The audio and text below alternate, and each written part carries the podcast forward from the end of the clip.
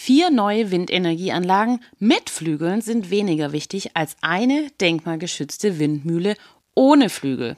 Das jedenfalls hat im Frühjahr 2022 ein Richter in Lüneburg per Eilentscheidung geurteilt.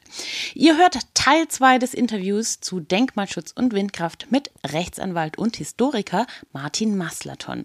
Wenn ihr Teil 1 noch nicht gehört oder gesehen habt, empfehle ich das auf jeden Fall vorher zu tun. Denn da haben wir viele Grundlagen behandelt, auf die jetzt immer wieder Bezug genommen wird.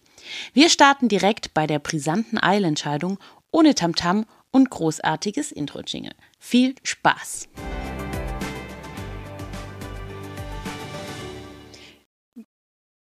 Ja, man glaubt natürlich, dass das einfach daran liegt, dass Windkraftanlagen sehr hoch sind mittlerweile, über 200 Meter. Wir gehen in Richtung 250 Meter oder sogar noch mehr.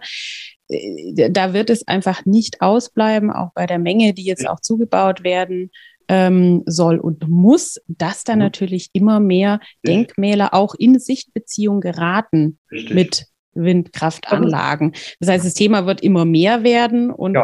irgendwo braucht es ja vielleicht auch mal eine Grundsatzentscheidung. Die wir leider bekommen haben vor kurzem, jedenfalls für Niedersachsen mhm. im Eilverfahren. Das ist, glaube ich, eine gute Gelegenheit, Julia Wolf da mal kurz drüber zu berichten, äh, die die ganze Branche schwer frustriert hat. Ähm, ich versuche ich versuche es nachzuzeichnen. Es ist schwierig, aber ich versuche es einfach mal. Es ist ein sehr dickes Urteil. Das Erste, was alle wissen müssen durch eine Änderung des Bundesgesetzgebers, ist die Tatsache, dass Windenergieanlagen nunmehr bei allen Oberverwaltungsgerichten sind. Wir haben keine erste Instanz mehr, sondern die erste Instanz ist das Oberverwaltungsgericht. In jedem Bundesland gibt es ein Oberverwaltungsgericht und da typischerweise demnächst auch immer nur noch einen Senat. Das heißt, ich habe ich habe in der Juristerei einem Einzelnen äh, eine sehr, sehr starke Macht gegeben. Man dachte damit zu helfen im Sinne von Beschleunigung. Was man, glaube ich, überhaupt nicht bedacht hat, ist, was ist denn, wenn da einer querschießt und über dieses Querschießen, jetzt aus dem Bereich des Denkmalschutzes, möchte ich kurz berichten, weil das ausgesprochen instruktives Beispiel ist, wie ich denke. Also, wir sind wir? Wir sind im emissionsschutzrechtlichen Verfahren. Wir sind, das ist jetzt wichtig, im Eilrechtsschutz für die, die nicht so tief drin sind, wenn man eine BIMSCH-Genehmigung bekommt, war es früher so, früher, dass ein Widerspruch eines Dritten aufschiebende Wirkung hatte. Du konntest deine Windenergieanlage erstmal nicht bauen, du konntest deine BIMSCH-Genehmigung erstmal nicht nutzen. Nun, der Bundesgesetzgeber hat das vor einiger Zeit, ich glaube anderthalb Jahren, verändert und hat gesagt, nee, Windenergie, Erneuerbare sind so wichtig, dass die emissionsschutzrechtliche Genehmigung so ein Widerspruch hat keine aufschiebende Wirkung. Ja? Mhm. Wenn ich jetzt einen Widerspruch führe und möchte, dass mein Widerspruch aufschiebende Wirkung hat, dann sind die Hürden höher, viel höher als früher, nicht wahr? Weil der Bundesgesetzgeber gesagt hat, nein, dein Widerspruch hat keine aufschiebende Wirkung. Und so waren wir eigentlich alle, ich bin nicht Verfahrensführer gewesen, aber so waren wir eigentlich alle äh, mehr oder weniger optimistisch, äh, dass für ein Denkmal, jetzt kommen ein paar Details, wo der Landeskonservator und die untere Denkmalschutzbehörde keine Bedenken hatte, keine, im Eilverfahren nichts passiert. Jedenfalls nicht, ohne dass man sich das Ganze anschaut. Weit gefehlt. Die, der Senat beziehungsweise der Vorsitzende, äh, es ging konkret um eine alte Mühle, die noch nicht mal mehr zum Malen genutzt wurde, und auch schon lange keine Flügel mehr hatte, die könne so verstellt werden, dass sie als Denkmal vollständig entfalle. Und das hätte aufschiebende Wirkung, dieses, dieser Inhalt. Bis hierhin kann man das ja noch als traurig ansehen oder als, naja, sagen wir mal so, das wird sich schon verändern. Das wirklich Kritische, und dazu werden wir gegen Ende vom Aufbau her auch noch mal kommen. Äh, Sie, ihr wisst alle, wissen alle, dass man im EEG eine Grundsatznorm verankern will. Das ist aber auch jetzt schon Grundsatz, wenn auch ungeschrieben, dass die Erneuerbaren so wichtig sind, dass im Zweifel man für die Erneuerbaren entscheiden muss. Stichwort öffentliche Sicherheit, öffentliche Versorgung, das ist ja, glaube ich, bekannt. Und leider hat dieser Richter im Eilverfahren bereits geschrieben, dass es diese Norm ja noch gar nicht gäbe. Hm? Aber selbst wenn, das vielleicht im EEG so sein könnte, aber dass er nicht erkennen kann, inwiefern der Denkmalschutz dadurch gebunden sei. Man könnte dazu jetzt eine ziemlich lange juristische Diskussion führen, das möchte ich hier nicht machen. Julia Wolf, der Podcast hier, der ist ja nun wirklich für, für, die, für die Praxis gedacht und das ist auch gut so. Ähm, aber das ist natürlich etwas sehr Grundsätzliches, was dazu führt, dass wir hier in dem Podcast uns und, und überhaupt uns natürlich mit dem Denkmalschutz noch mehr werden auseinandersetzen müssen, wenn sich sowas breit macht. Und um es nochmal zu wiederholen, das spielte in Niedersachsen. In Niedersachsen haben wir diese verheerende Entscheidung. Es ist eine Eilentscheidung. Man kann nur hoffen, und da sind wir beim nächsten Prüfungspunkt, über den wir sprechen müssen, dass der Richter das tut, was man im sogenannten Hauptsacheverfahren macht, das wäre eine Eilentscheidung, spazieren gehen. Spazieren gehen. Äh, ich hatte jetzt schon einmal über Spazierengehen äh, berichtet. Äh, die Burg, über die wir davor sprachen, da ist der Senat mit einer Mittagspause mit uns tatsächlich sechs Stunden spazieren gegangen und da haben wir auch drauf bestanden. Das Ähnliche, da waren es aber nur drei Stunden in Saarbrücken. Verstehen Sie, warum erzähle ich das? Wenn man Umgebungsschutz beurteilen will, heißt das auch Umgebungswahrnehmung. Ja, und ich kann nur dringend dafür plädieren, die Umgebungswahrnehmung in 360 Grad vollständig zu machen, weil zu einer sehr, sehr großen mit einer sehr, sehr großen Sicherheit gibt es sehr viele Sichtachsen, die auch wenn die Windenergie da wäre, keinerlei Beeinträchtigung erleiden würde. Und nun sind wir bei einem weiteren Punkt. Ich glaube, die Prüfungsfolge wird einigermaßen klar. Jetzt sind wir nämlich bei dem Punkt, über welche Sichtweise reden wir denn beim Umgebungsschutz. In der älteren Rechtsprechung, das habe ich immer als vernünftig empfunden, wurde gesagt, na ja, es ist die Sicht sozusagen auf das Denkmal und da stelle ich mir gedanklich die Windenergieanlage vor. Ähm, damit waren auch viele Dinge nicht so problematisch. Das ist aber anders. Also jetzt geht es angeblich auch, also das heißt angeblich, es geht auch um den Blick vom Denkmal weg und mhm. damit habe ich natürlich einen 360-Grad-Blickwinkel, was viel gefährlicher ist. Und das führt dazu, dass wenn man mit Denkmalschutz zu tun hat und es mit Umgebungsschutz zu tun hat, man das Abwandern des gesamten Radius machen muss. Und äh, hoffentlich wird das jetzt nicht zu detailliert. Wir machen das wie mit einer Schnecke. Also wir gehen nicht Kreise, sondern wir gehen tatsächlich in eine Schnecke und zwar einmal eine Schnecke nach außen und einmal eine Schnecke nach innen. Warum? Und das machen wir übrigens mit Kameras und mit Drohnen inzwischen. Die Drohnen, die Drohnen sind Gold wert in dem Zusammenhang, äh, mhm. wenn man es richtig macht natürlich. Ähm, weil man dann die Verschiedenheit der Umgebung, die Verschiedenheit der Sichten gut wahrnehmen kann. Sehr interessant, bei der Geschichte, die ich gerade äh, erzählte, waren wir auf einmal im Wald. Äh, und zwar, wenn man dann auf einmal im Wald steht, deshalb diese Schneckenbegehung, da sieht man natürlich gar nichts. Und zwar selbst dann, wenn er unbelaubt ist. Ähm, das scheint jetzt schon zu Details zu führen. Wir kommen aber zum letzten oder vorletzten Tatbestandsmerkmal, wenn es denn ein Denkmal ist. Und wenn es so ist, äh, dass es schützenswert ist und wenn es denn so ist, dass man es überall sieht, dann kommt die Diskussion der Vorbelastung. Inwiefern die Vorbelastung landschaftsprägend bereits war und den Denkmalschutzcharakter schon so nachhaltig beeinträchtigt, dass eine, ein Hinzutreten nicht mehr von erheblichem Gewicht ist. Das ist sehr lohnend. Das ist sehr, sehr lohnend und da schließt sich ein bisschen der Prüfkreis, nicht wahr? Ich hatte ja am Anfang gesagt, dass man die Historie definitiv aufarbeiten muss. Und jetzt am Ende unserer Prüfung sind wir eigentlich genau da, dass man sagt, na, äh, was haben wir denn hier? Wir haben, das sind alles jetzt reale Beispiele. Autobahnen, Hochspannungsleiten, Hubschrauberlandeplatz, Parkplatz am Denkmal, Spielplatz am Denkmal und so weiter und so fort. Sehr interessant übrigens auch im kleinen Tierpark. Ähm, ich habe da überhaupt kein Problem damit.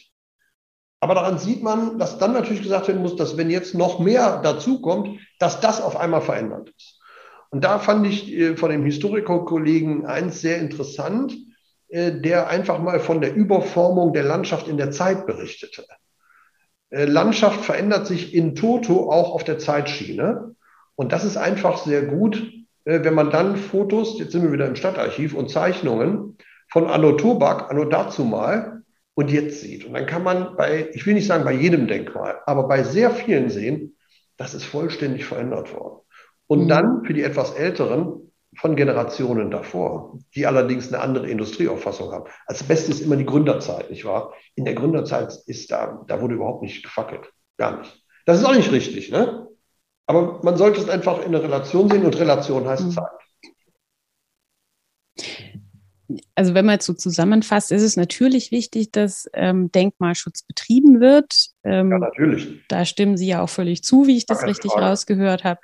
Äh, dass man aber halt sehr genau prüfen muss, ob denn ähm, die Einschätzung von Denkmalschützern ähm, insgesamt ihre Berechtigung hat oder ob es da einfach vielleicht genau. feinere Schichten gibt. Ja, ja. Ja, ja, mhm. dann, deshalb würde ich gerne nochmal auf die Historie des Denkmalschutzes zurückkommen. Der Denkmalschutz kommt nicht aus dem Umgebungsschutz. Das ist falsch. Das ist wirklich falsch. Der Denkmalschutz kommt aus einem Zerstörungsschutz des Denkmals. Und das finde ich auch absolut berechtigt. Ja, aber das erscheint mir doch sehr wichtig, wenn wir darüber reden, dass Denkmäler geschützt werden. Diese Grundidee heißt ja erstmal nur, bitte tastet das Denkmal nicht an, reißt es nicht ab, bringt keine Fenster hinein, die das Ganze entstellen bemalt es nicht so, wie ihr es als modern empfindet und, es, und so weiter und so fort, nicht wahr?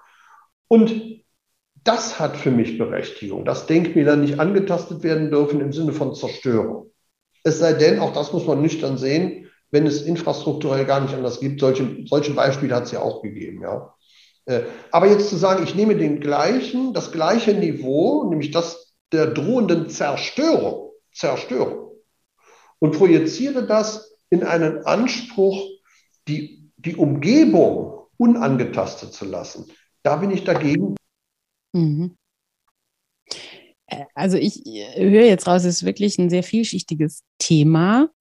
Es wird uns, äh, so viel kann man prophezeien, äh, in der Windbranche und in der Gesellschaft in den nächsten Jahren sehr stark beschäftigen, eben weil ja der Windkraftausbau ganz stark zunehmen wird. Das heißt, es wird überall im Land deutlich mehr Windkraftanlagen geben, die natürlich irgendwie sichtbar sind in der Landschaft und auch im Blickfeld von Schlössern, Burgen, Klöstern und so weiter stehen. Und da genau. sind wir eigentlich bei einer gesellschaftlichen Diskussion, wenn man es mal ehrlich nimmt. Ähm, was wollen wir eigentlich? Hm. Also es ist wirklich berechtigt, und da möchte ich auf die Entscheidung des Bundesverfassungsgerichts mal hinweisen, haben wir als Ältere, als aktuelle Generation wirklich das Recht zu sagen, ich möchte, dass Denkmäler geschützt sind und nehmen dann aber ein weniger an erneuerbaren Energien, was für die folgende Generation wichtig wäre, in Kauf. Warum erzähle ich das nochmal als studierter Historiker? Äh, als die Stahlwerke, die großen Stahlwerke, die montan im Rheinland gebaut wurden, hat man in einer Art und Weise gehaust. Das kann man sich nicht vorstellen. Da wurden Bauernhöfe, Wege, kleine Dörfer, das wurde alles platt gemacht. Nochmal, dafür bin ich nicht. Dafür bin ich nicht. Ne? Nicht, dass man mir das hier irgendwie unterjubelt. Aber warum haben die das gemacht? Weil die nämlich gesagt haben, für unsere folgenden Generationen brauchen wir die Arbeitsplätze, brauchen wir den Stahl, brauchen wir die Industrie. Was ich damit sagen will, eine aktuelle Generation und auch die Generation, die jünger ist und in die Zukunft planen muss, die hat verdammt auch mal das Recht, auch die Umwelt zu gestalten. Und ich frage mich wirklich, und dann sind wir einfach bei der gesellschaftlichen Prämisse, hat die aktuelle äh, Generation eigentlich das Recht der zukünftigen Generation vorzuschreiben, was sie will? Das kann ich vor diesem Hintergrund und dem Hintergrund des, der Entscheidung des Bundesverfassungsgerichts, kann ich das nicht erkennen. Und nochmal, es geht nicht um die Zerstörung des Denkmals. Hm. Das finde ich einen ganz wichtigen Punkt, weil eine Windkraftanlage kann ich in 20, 25, 30 Jahren hm. spätestens wieder abbauen. Wenn wir, Genau, das Denkmal ist immer noch da. Ähm, womöglich hat man 20 Jahre lang nicht so einen wunderhübschen Blick, wie man es vorher hatte. Aber es wird nicht zerstört und man kann die Windkraftanlage zurückbauen und genau. wer weiß, äh, was für tolle äh, Technologien wir in 20 Jahren haben, die dann deshalb das Landschaftsbild nicht mehr so stark beeinträchtigen. Deshalb ist diese historische Betrachtung so wichtig, gerade bei einem alten Denkmal, wenn man mal zeigt, wie sich über viele Jahre etwas verändert. Und viele Jahre, beim Historiker fängt viele Jahre mit 50 Jahren an. Das ist mhm. sozusagen die kleinste denkbare Einheit. Da sind die Anlagen schon dreimal weg. Also Sie sehen, dass, dieser, dass dieses, dieses zeitliche Momentum, dieses relative zeitliche Momentum, das ist spielentscheidend hier zu dokumentieren. Und das ist übrigens, um das auch noch mal ein bisschen genauer zu machen, tatsächlich eine Nebenbestimmung, mit der man arbeitet dass man sagt, wir machen tatsächlich eine, Bau, eine BIM-Befristung. Mhm. Also Nebenbestimmungen für, auch für die, die nicht Exakt. so tief drin sind. Exakt. Das sind einfach Regelungen in der Genehmigung, die besagen, wie man mit gewissen Themen Richtig, umgehen zum muss. Zum Beispiel nach 25 Jahren zurückgebaut werden muss oder, oder, oder. Mhm. Genau, weil BIMSCH-Genehmigungen normalerweise ohne zeitliche Richtig, Befristung sind. Richtig. Okay. Mhm. Übrigens kann man aber auch später dann mal, aber das sind dann andere, äh, solche Befristungen auch nachträglich aufheben und naja, äh, Julia Wolf hat zu mir gesagt, ich soll nicht zu politisch werden. Da mache ich jetzt keinen geopolitischen Ausflug zur aktuellen Energiediskussion, aber ich habe doch sehr meine Zweifel, ob man all diese Auflagen ob man sich das leisten kann oder ob es nicht irgendwann auf jedes mhm. ankommt. Ja. ja, gerade jetzt im Spannungsfeld erneuerbare Energien, Zukunftssicherung und so weiter ist es natürlich ein schmaler Grad und man kommt nicht umhin, auch politisch zu werden. Natürlich. Das ist völlig klar. Ähm, und ich glaube, das heutige Gespräch hat es sehr differenziert gezeigt, welche Spannungsfelder da bestehen. Und wie man sie womöglich lösen kann und auch ein paar, paar, paar Tipps lösbar. dabei. genau, wie man damit umgehen kann, sowohl als Projektentwickler, als Gemeinde, als ähm, Regionalplaner oder dann eben auch als Genehmigungsbehörde. Lieber Professor Dr. Martin Maslaton, ganz, ganz herzlichen Dank für das interessante Gespräch. Vielen Dank.